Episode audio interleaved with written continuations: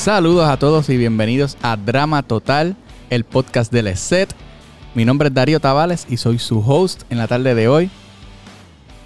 Aquí tenemos unos invitados especiales que acaban de estrenar una obra aquí en el Teatro Tapia como parte de, ¿verdad? de las producciones que se hacen aquí en Leset. Ellos son Rubén y Yashira, así que les damos un fuerte aplauso, por favor. ¿Cómo están? ¿Todo bien? Sí, muy bien, muy bien. Qué bueno, qué bueno. Bueno, este, vamos a lo primero. Primeramente, ¿verdad? Felicidades por la, la función que acaban de hacer en el Teatro Tapia. Fue todo un éxito. Eh, primeras impresiones, Yashira, ¿qué nos puedes decir de, de esta experiencia? Honestamente, para mí esta experiencia fue súper, hiper, mega brutal. Fue una experiencia que como grupo nos unimos y fue nuestra primera experiencia grande con tres actos y para colmo experimental. Así que fue un reto bien grande, pero la cumplimos y la cumplimos bien. Muy bien. ¿Y Rubén? A mí realmente yo creo que es la única, me- la única vez que hemos desarrollado una obra completa de teatro clásico. Las otras veces han sido monólogos o escenas. Como que esta vez es la primera vez que yo digo que se montó una obra, por lo menos en los años que yo he estado en la escuela, desde séptimo, que se ha montado algo así a ese nivel de teatro clásico, pero a la misma vez experimental. Brutal. Oye, eh, quería preguntarte, ¿cómo se llama tu hermano? Ángel. Pues tenemos que darle un shout out a Ángel que en realidad se votó tocando guitarra allí, ¿verdad? Eh, antes de empezar la obra, estuvo fácil como una hora.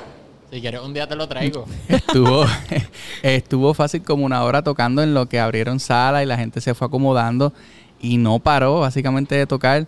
Incluso en una estuvo como un segundo y medio sin tocar y la gente empezó a aplaudirle.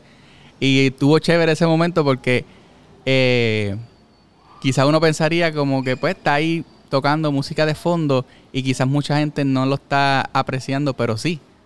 A la que dejó de tocar en una de las canciones, eh, todo el mundo empezó a aplaudirle y fue un momento bien, bien cool, bien chévere. ¿Y tú, Darío, que, que tú eres músico? ¿Qué tú pensaste Cuéntame. de, que, de mi hermano? Pues tocó muy bien, de verdad, me gustó mucho lo que hizo allí. Este pudo jugar, ¿verdad? Con con los niveles de energía, por así decirlo, o sea que no la música que estaba tocando no estaba todo el tiempo en high, ¿verdad? No era todo el tiempo eh, una música así bien movida. De- había momentos entonces en que bajaba un poquito la intensidad, le daba espacio, ¿verdad? A la gente quizás coger un respiro y volver otra vez, ¿verdad? Con, con otra melodía. Así que en verdad eh, fue bien acertado el tenerlo allí. Este, así que voy a empezar aquí con, con algunas preguntas que hicieron los estudiantes, algunos estudiantes de aquí de la escuela que tenían varias preguntas para ustedes. Eh, esta pregunta es para los dos. Eh, empiezo con Yachira. Me dice por aquí, eh, ¿se te hizo muy difícil memorizarte el libreto? Honestamente no, porque gracias a la maestra Arlene, que fue la directora del proyecto, nosotros nos aprendimos todas las líneas de los dos actos que nosotros presentamos en los ensayos. So, como que yo, mientras actuaba y mientras aprendía a hacer mi personaje que era la Poncia, yo a la misma vez memorizaba el bloqueo y los parlamentos. Así que como repetimos una y otra vez las líneas, como que uno se los prende al momento ahí. So, fue súper cool porque ahí mientras memorizábamos el bloqueo y los parlamentos, a la misma vez como que encontrábamos los matices, qué significa esto, qué significa lo otro, y fue súper cool. Así que les recomiendo a todo el mundo que memoricen los ensayos y no afuera. Exacto. Y Rubén, ¿cómo fue tu proceso? Bueno, fue de, de muchas maneras. A mí se me hace bien difícil memorizar eh, todo. Todo, absolutamente todo. Y no, no, no solamente las líneas, pero a mí algo de la manera que yo podía saber la línea era por contexto y por concepto, no tanto la línea, sino la línea anterior. Si era un saludo, le un ejemplo, si me decían buenos días, yo iba a decir, ah, buenos días, y si me acordaba que yo le preguntaba, ah, ¿cómo está? o algo por el estilo, yo decía eso. Aunque sea la, aunque diga cómo te sientes, diga, tal vez en el papel yo digo cómo estás. Eso no está muy bien, que digamos, pero me funciona. Y, y además de que me funciona también, también, también yo pues yo soy un poco, un poco en cuestión de memorizar, también yo me tomo mucho mi tiempo. Y cuando digo mucho mi tiempo es que, por ejemplo, yo puedo, yo puedo, ok, yo me puedo, sí, yo me puedo memorizar una línea. Es que estamos teniendo aquí unos, unos ruidos ambientales en el pasillo, pero nada, seguimos. Yo me puedo aprender unas líneas que tal vez me las memorice y una vez que me las memorice no se me van a olvidar nunca. ¿verdad? Pero hay otras líneas que son como nunca me las aprendo. Y es como ahí mismo en la función, es una cuestión de memoria inmediata. Ok, yo sé que en esta línea yo tengo problemas, la repito, la repito, la repito. Y en la función general, en la función general, en la función general, Yashira salvó el show. ¿Por ¿Sí? qué? Hay una escena en la que yo tengo con Lara. la- Angustia, angustia. Angustias, angustias. Y la cuestión es que ella viene a donde mí y se supone que yo le diga que mira hacia quién. Y ella me dice a nadie. Y yo le digo, es decente que una mujer de tu clase vaya con el anzuelo detrás de un hombre el día de la misa de tu padre. Y yo no dije nada de las anteriores. Ay, disculpa. Yo no dije nada de las anteriores. Yo lo que dije fue, pero has tenido el valor. Ahí me di cuenta, me quedé como dos segundos callado. Entonces yo dije, ah, pues déjame arreglarlo. Y dije, es decente que una mujer de tu clase vaya con el anzuelo detrás de un hombre el día de la misa de tu padre. Pero Lara, que estaba bien concentrada, a diferencia de mí, pues ella tiró la línea que se supone que ella dijera cuando yo le preguntara que miraba hacia quién. Y cuando yo le pregunto, ¿es decente que una mujer de tu clase vaya con el anzuelo detrás de un hombre el día de la misa de tu padre? Ella me contesta, a nadie. A nadie. Entonces yo me quedo callado, ya se me acabaron las ideas, no sé qué hacer. Y entonces Yachira dice, ah, se, mete, se mete en el medio y dice, Bernarda, ah, déjala quieta. Y la cuestión es, eso, eso salvó. Y, yo creo que fue el único error po- por, mi parte de memoria Ajá. en la obra. Pero, y no mucha gente lo notó. O sea, hay gente que lo notó. Sí, porque hubo como un segundo y medio de silencio. Sí. Sí, y fue bien chistoso porque nunca, nunca habíamos tenido problema con esa escena. Esa escena siempre corría y era una de las mejores. Y ese día, ¡fum! se fue. Ay, mi madre. Bueno, eh, próxima pregunta es, ¿cómo fue la relación de ustedes, verdad, con las demás personas eh, en el elenco? Honestamente, eso fue lo que más yo me disfruté. Amo estar con mis compañeros y fue súper divertido ver cómo cada uno de nosotros era bien chistoso porque cada uno de nosotros era el personaje, sin saber que éramos el personaje. Así que, como que hasta la gente que no estaba actuando estaba haciendo el personaje. Así que eso hizo que, como que la mayoría de las veces todos, como que estuviéramos en la misma línea y qué sé yo. Aunque, aunque debemos de Mm. aceptar que a veces hubieron como que problemitas, unos chiquititos, unos bastante grandes que literalmente se arreglaron el mismo día de la función. Pero lo bueno fue que en la última función todo corrió como debió ser. Así que eso fue nuestra conexión ese día. Sí, sí, que en, en general el elenco, ¿verdad? Fueron... Se notó, se notó en escena que, que estaban bien unidos. Oye, y hasta con el segundo acto, que no éramos nosotros, éramos era 10, como que hasta con ellos teníamos conexión y como que nos entrelazábamos entre todos. Y con noveno, que también fue presente y estuvo súper brutal lo de noveno. Así que Y Rubén, ¿cómo, ¿cómo te preparaste mental y físicamente para interpretar a Bernarda Alba? Bueno, pues la última vez que yo estuve aquí en el podcast, yo te mencioné que había... Yo no quería ser Scrooge. No quería ser Scrooge. Porque ya lo había hecho, no quería repetir el mismo personaje. Así que una de las cosas que intenté hacer, que... A ver, la voz de Bernarda que yo estaba usando era bastante grave. Y pues la cuestión es que a mí yo no quería cambiar la voz, pero a la misma vez le quería dar un toque femenino. Y aunque yo creo que hay partes que son bastante sutiles, por ejemplo, yo imité mucho a mi abuela, a mi abuela Rosin. Pues mi abuela Rosin, ella tiene, ella habla mucho con las manos. Y entonces la cuestión es que hay una parte en la que Bernarda, en la que Prudencia le dice a Bernarda le dice, ¿quieres un poco de queso y miel? Y ahí pues yo estaba intentando imitar a mi abuela, así como que, ¿quieres un poco de queso y miel? y, y irme, irme por esa área. Pero en realidad yo lo que hice más fue, a ver, entrar en personaje, hice un estudio de personaje bastante largo. Yo tengo como una libreta que tiene como la mitad de Bernarda.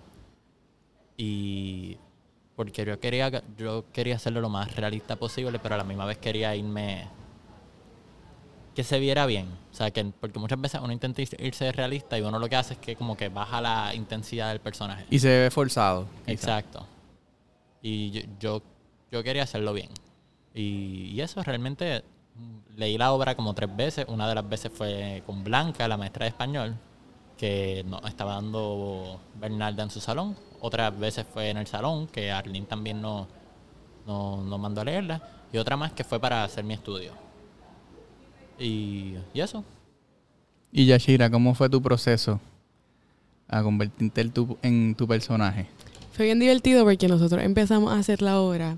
Realmente esta obra no era para el 2023, era para presentarse en el 2021, en la Power. Entonces, nosotros empezamos a hacer eso en 11 y en 11 a mí me gustaba la ponencia. Yo tenía una ponencia bien distinta a la que yo presenté. Y era como que mucho más vieja, mucho más seria. Pero luego, como que nos fuimos de vacaciones y a mí la ponencia honestamente se me olvidó. Yo, ella se fue. Entonces, cuando regresamos de nuevo eh, aquí a la escuela en 12, que retomamos el proyecto, que, como que ponemos la fecha y todo eso, pues a mí se me hizo bien difícil encontrar el personaje. Y honestamente yo encontré el personaje como dos semanas antes de presentarlo, porque me dio una crisis y yo no encontraba la ponencia que yo quería hacer. Hasta que un día como que vi a mi abuela, igual que Rubén, vi a mi abuela y fue como que, uh, mi abuela es la ponencia. E hice una mezcla de mis dos abuelas y salió la ponencia que ustedes vieron. Brutal. Esta obra no hubiera sido posible sin la abuela. Exacto. Definitivamente. este, bueno, esta próxima pregunta va más o menos por la misma línea de, ¿verdad? En el caso de Rubén, eh, en la entrevista pasada, ¿verdad? Lo habías mencionado, pero lo podemos hablar un poquito otra vez, eh, que cómo fue hiper- eh, interpretar, eh, ¿verdad? Una persona del sexo opuesto eh, y, y sobre todo una persona mayor. Más o menos ya, ¿verdad? Más o menos lo acabas de decir. Si quieres abundar un poquito más. Bueno, pues la voz de Bernalda, por ejemplo. Yo por un momento pensé en hacerla más viejita, pero realmente, tal vez no sé si ustedes lo han visto o no, pero ustedes han visto el Batman animado, el de Kevin Conroy. Ajá. Yo quería esa voz para Bernalda. e hice mi mayor esfuerzo en lograr conseguir esa voz. Y yo sé que Batman es hombre, pero como que realmente dentro del contexto de Bernalda, Bernalda es una mujer que coge el rol tradicional que se, re- que se podía ver en la época del hombre en la casa. Que por esas razones que pues ella, por ejemplo, en nuestra adaptación experimental, en la parte en la que Prudencia la dice bregando como hombre, Bernalda saca un cigarro y, y lo fuma. Este. Próxima pregunta por aquí, un poco curiosa, para entonces eh, pasar con una compañera que tenemos por aquí, tiene, tiene algunas preguntas. Eh, Rubén, ¿por qué no usaste tacones en la obra? Bueno, Si era un personaje femenino. porque mis tacones yo los uso para salir, ¿me entiendes? No es verdad, realmente, realmente yo intenté buscar los tacones. Yo tengo una historia y todo, que yo, me yo estaba con unos panas, que con Pablo, Marcel y Mauro, en Condado, sí, en Condado, por el Ben Jerry's. Y yo veo a este tipo, un modelo, ¿verdad? Que tenía unos tacones. Y yo dije, ¿dónde los consiguió? Yo me le acerco. Y, y él me dice, ah, yo los conseguí en esta tienda online. Entonces yo entro a la tienda online y me encontré muchas cosas que no debía haber visto. Porque era una tienda que tenía muchas cosas además de los tacones. Pero la cuestión es que al final como que intenté conseguirlo, no, no conseguí, no conseguí los tacones porque yo soy 6, 13, y- bueno, voy de 13, 13 y medio a 14, depende del zapato. Sí, sí, que un, un pie chiquito. Chiquitísimo. Ay, señor. Bueno, eh, tenemos por aquí a Yasara de octavo grado que tiene algunas preguntas para ustedes, así que le paso el micrófono. Yo digo Adelante. ya, tú dices Sara, ya, Sara. ya. Bueno, Corillo. Eh, tengo 15 preguntas, pero voy a hacer algunas. ¡Wow! Eh, ¿Qué fue lo menos que les gustó del proceso de la obra? ok, voy a responder yo. Yo odié, honestamente, tener que ser actriz y producción a la vez. Como que honestamente me causaba mucho conflicto tener que salirme del personaje mientras estaba ensayando porque tenía que hacer cosas de producción, como por ejemplo, el, como que los boletos, el maquillaje, también bregué con utilería y todo eso. Y como que es difícil tú ser producción y actriz a la vez porque tienes que hacer dos cosas a la vez y al mismo tiempo y al mismo tiempo te están exigiendo las dos cosas. Así que eso fue terrible. En mi caso, realmente lo más así que menos me gustó de la obra fue... Yo también fui auspicio. O sea, fui relaciones públicas dentro de la compañía teatral, Dionisio Entertainment. Y la cuestión es que yo como que le, le escribí a un montón de lugares buscando auspicio. Y me contestaron la semana después de la obra. Hay unos burritos que nos ofrecieron callejeros. Bueno, eh, ahora vamos con la próxima. ¿Cómo manejaron las críticas del director? O sea, ustedes practicaron con Arlene, ¿verdad? Sí, Ensayaron sí. con ella. ¿Cómo manejaron las críticas? Honestamente, yo hasta lloré en una. Hablando en serio, a mí, yo, es que a mí me molestaba muchas veces cuando ella me decía como que, ah, bueno, y, no es tirándole la mala, ella tiene toda la razón. O sea, a- que a uno le moleste algo no significa que la otra persona está mal. Yo lo que estoy diciendo es que, por ejemplo, a mí me molestó a veces que yo estaba intentando emular un poquito, emular una palabra así emular un poquito la cuestión que te mencioné de una voz así más noir, más todo esto. Y la cuestión es que muchas veces ella como que quería... Y no, y también eh, eso es parte del coaching. Ella nos dio mucho coaching acto- actoral y nos ayudó mucho. Y al final, como que es algo que a uno no le gusta mientras uno está pasando por el proceso, porque uno, uno siente que uno se le está haciendo difícil progresar dentro de lo que es el personaje.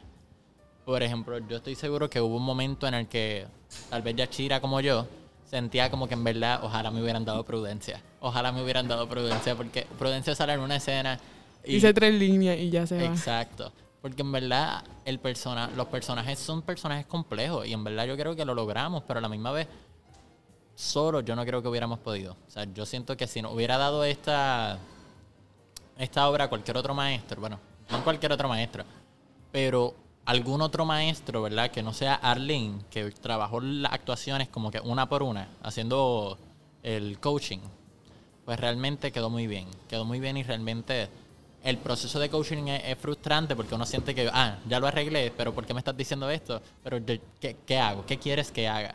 ¿Verdad? Pero al final vale la pena. Es un proceso que a nadie le gusta, pero todos se lo disfrutan al final. Ok. Eh, la próxima pregunta es, ¿alguna vez se desmotivaron y por qué?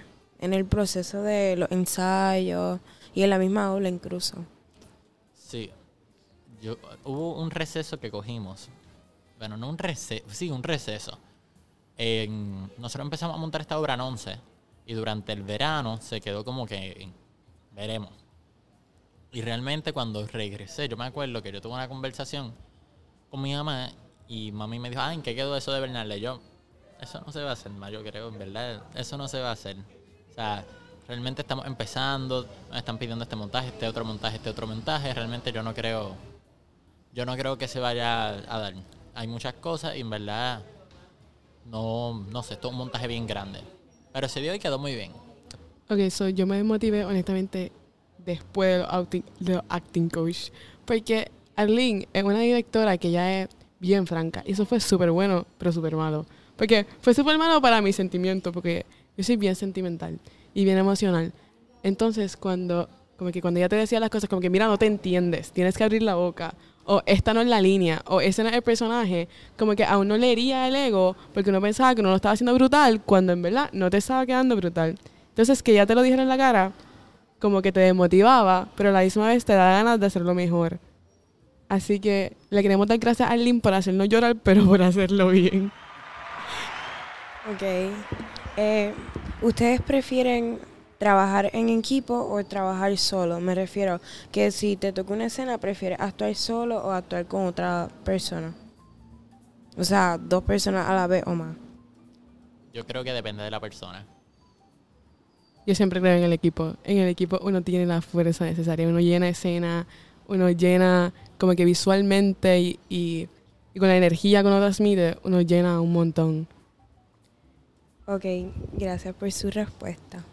Gracias, Yasara, por entrevistarnos. Uy. Fuerte aplauso a Yasara.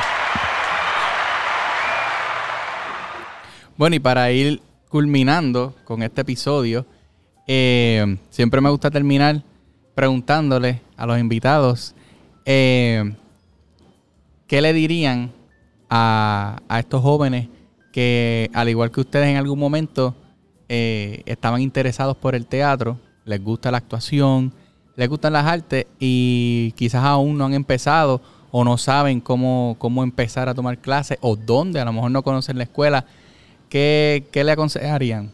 No lo hagan, ríndanse. ¿Cómo va a ser? Mira, espérate, espérate. Qué falta de respeto. Bótenlo, bótenlo de aquí. Realmente yo diría que asegúrense de que esto es lo que ustedes quieren, porque es algo que toma mucho tiempo, no solamente toma mucho tiempo, sino que hay momentos en los que uno piensa que uno no está haciendo nada, pero uno sí está haciendo cosas y es un poco que uno se queda como que, ah, yo pensaba que yo tenía tiempo para esto, pero no. O sea, uno tiene que, esto uno tiene que gustarle para que uno se lo pueda disfrutar y uno tiene que estar apasionado con esto.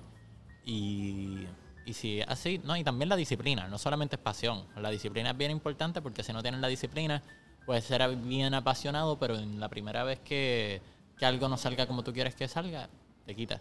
Y esta escuela es bien difícil, pero muy buena. Puerto Rico necesita artistas. Muchos artistas. Amén.